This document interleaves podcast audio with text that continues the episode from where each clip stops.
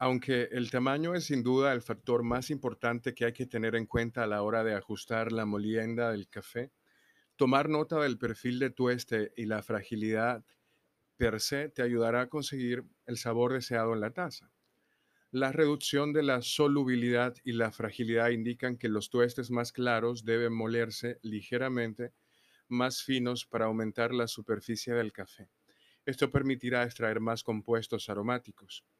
Dado que los tuestes más ligeros son más eh, duros, o sea, menos quebradizos, también necesitarán más tiempo para ser molidos y más esfuerzo si se utiliza un molino manual.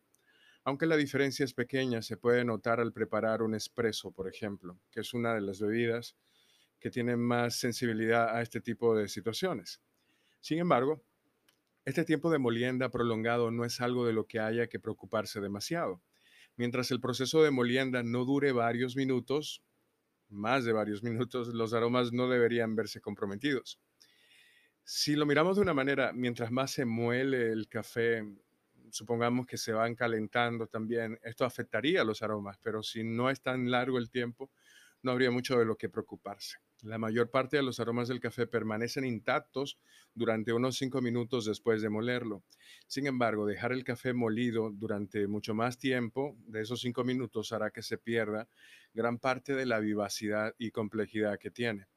Desde el punto de vista de mantenimiento del molino, los granos más frágiles también son técnicamente mejores para las fresas, para las muelas de los molinos, lo cual implica menos desgaste en el tiempo. Los tuestes más ligeros pueden hacer que las fresas se desgasten más rápidamente, pero es probable que esto no sea especialmente perceptible ni suponga una gran diferencia. Ojalá esto no sea una limitante para tú escoger entre un tipo de café u otro.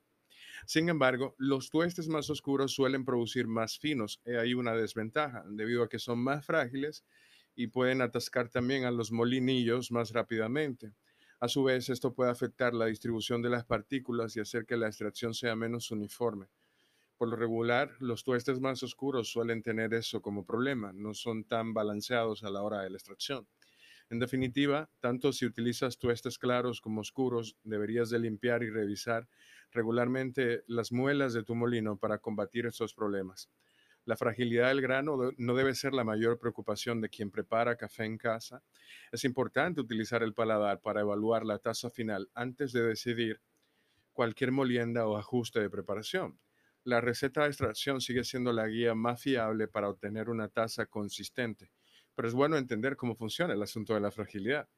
La próxima vez que prepares una taza de café, tal vez quieras evaluar el perfil de tueste de tu café y modificar ligeramente el ajuste de la molienda. Al fin y al cabo, preparar un café excelente consiste en ser receptivo incluso a los detalles y factores más pequeños y podrían marcar mucho la diferencia.